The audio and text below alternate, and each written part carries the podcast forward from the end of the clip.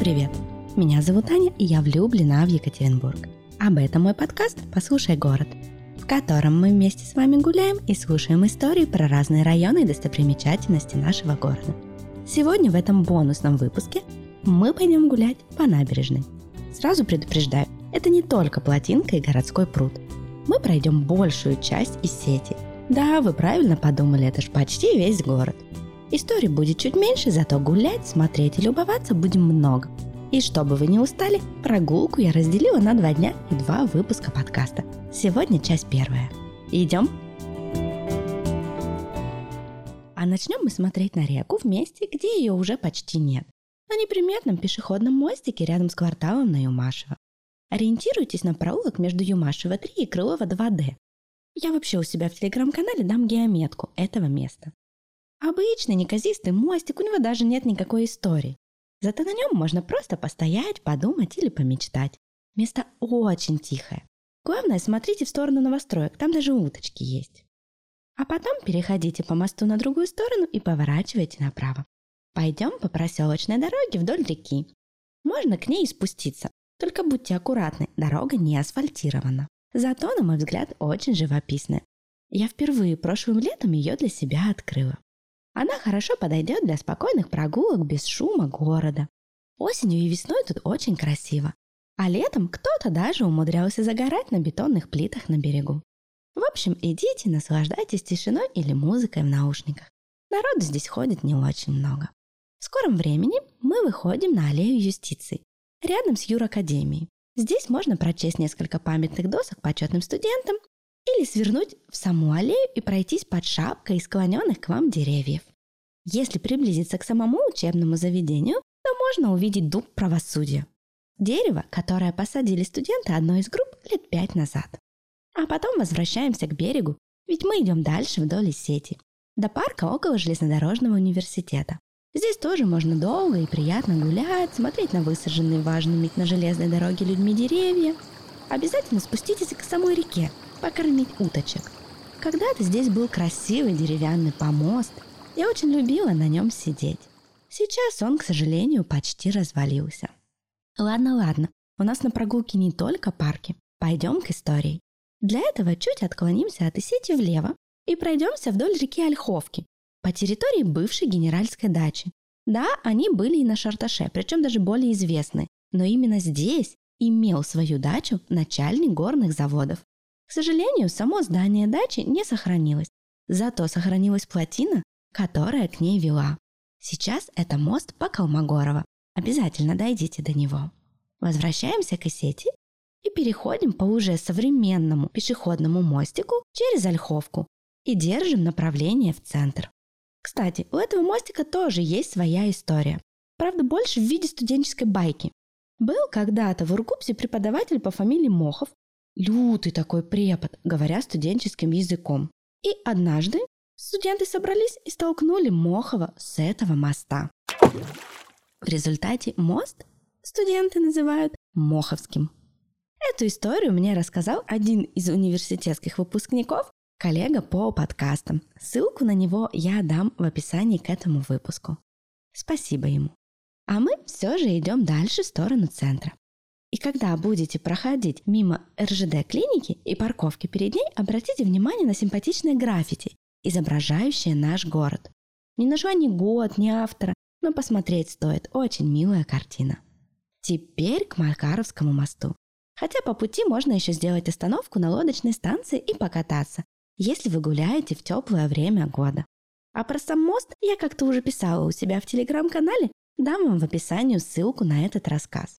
Там есть что почитать. И вообще здорово, что под этим мостом наконец сделали пешеходные дорожки. Хоть и чуть не доделано.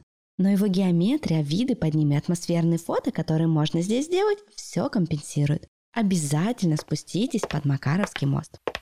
Спустились? Посмотрели? Теперь переходим по мосту и спускаемся к Екатеринбург-Сити. Можно посмотреть на современные стекляшки, в принципе, неплохо вписавшиеся в городской пейзаж, а за спортивной площадкой для воркаута вы выйдете на аллею энергетиков. Представляете, здесь есть такая, знали?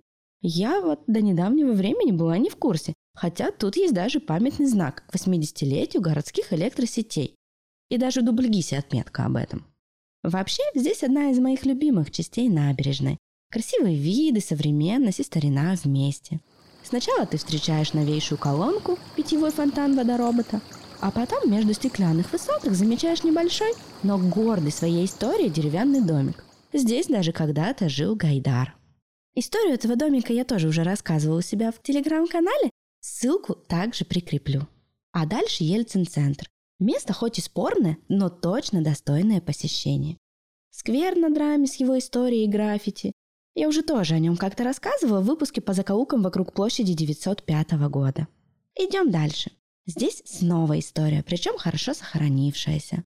Здание главного начальника горных заводов, дом купца Пшеничникова, ну и сама набережная рабочей молодежи. Кстати, когда идете по ней, не забывайте помимо зданий смотреть в сторону реки. Когда-то на ней в этом месте тоже было сооружение. Здание общества велосипедистов. Я о нем уже упоминала в выпуске по исчезнувшим локациям. Теперь переходим на другую сторону Ленина под мостом и выходим на нашу знаменитую плотинку. Когда будете идти по переходу, на правой стене обратите внимание на табличку. Здесь сохранилась часть первой плотины. Правда, не знаю, насколько это правда. И вообще это не просто плотинка. Именно первый запуск плотины Екатеринбургского железоделательного завода и считается днем основания города. 18 ноября 1723 На плотинке предлагаю пройти по стороне сада камней, поразглядывать представленные породы и устроить пикник прямо здесь, на скамейке, или на травке в зависимости от погоды. А потом загляните в музей ЗО.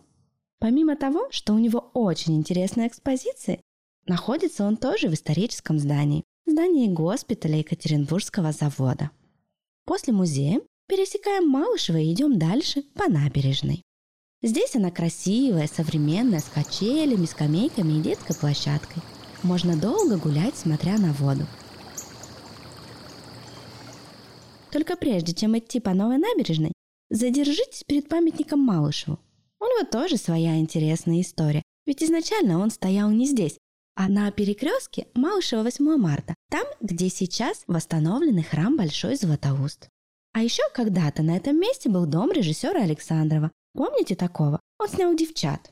Александров был из зажиточной дореволюционной семьи, владеющей гостиницей в этом же и соседнем здании, но скрывал свое происхождение. Я думаю, все понимают почему. Про дом я тоже подробно уже как-то писала у себя на канале. Можете почитать. Когда по набережной доходим до Радищева, справа в кустах можно увидеть резиденцию полпреда. Современную, стилизованную под историческое здание. Я уже некоторое время пытаюсь узнать, что здесь было до нее, но, к сожалению, пока безуспешно. Как узнаю, обязательно с вами поделюсь. Рядом стоит здание первой земской школы. Ныне это ГЦСИ. Очень интересный музей. Если ни разу не были у них, то обязательно сходите. Движемся к дендрарию. На его месте раньше была хлебная площадь. Думаю, не стоит рассказывать, что на ней продавали. И, кстати, помимо площади, центре было лобное место, где наказывали провинившихся людей, разбойников, хулиганов. Ну, то есть людям давали и хлеба, и зрелищ. А еще на этой площади были деревянные бани, которые потом со временем сгорели. И после отмены крепостного права здесь перестали наказывать людей и поставили маленькую часовенку, которую можно наблюдать и сейчас. Вообще задержитесь в Денрарии ненадолго, сделайте паузу. Можно даже спуститься к самой воде. Отдохнули? Тогда вперед. Придется отдалиться немного от реки и пройти по 8 марта, так как набережная на этом участке не обустроена. Когда дойдете до декабристов, возвращайтесь к сети на улицу Чапаева. Спуститесь к самой реке через усадьбу и Нурова. Здесь на берегу стоят вековые дубы, а неравнодушные люди хотят обустроить красивый берег. Вообще на Чапаева красивый старинный купеческий квартал. Самый первый выпуск моего подкаста как раз был посвящен этим местам. Обязательно его послушайте. Дальше к Исете можно приблизиться уже только в районе Белинского Фурманова. Пройтись по зеленому уголку вместе с не очень хорошей предысторией и спуститься по мостику к реке. Кстати, предшествующая часть реки хоть и не очень доступна, но имеет очень большую сеть подземных рек. Я как-то ходила на такую экскурсию по подземельям и рекам. Очень впечатляет, прям советую, если не боитесь. Недавно на этом месте еще расположился очень интересный арт-объект родственницы известного архитектора Рейшера. Я не буду вам говорить про что он, чтобы вы сами посмотрели и прочувствовали именно свои мысли и эмоции от этого объекта. Закончить сегодняшнюю прогулку предлагаю на берегу Исети около парка Маяковского. Геометку я сделаю в описании и в телеграм-канале. Надо будет немного перелезть через ограждение, и вы окажетесь на живописном куске набережной. С высотками с одной стороны они вечером еще и подсвечиваются, и уточками и лесом с другой стороны. Берег не облагорожен, однако ходить можно хорошо. Посидите здесь и помечтайте.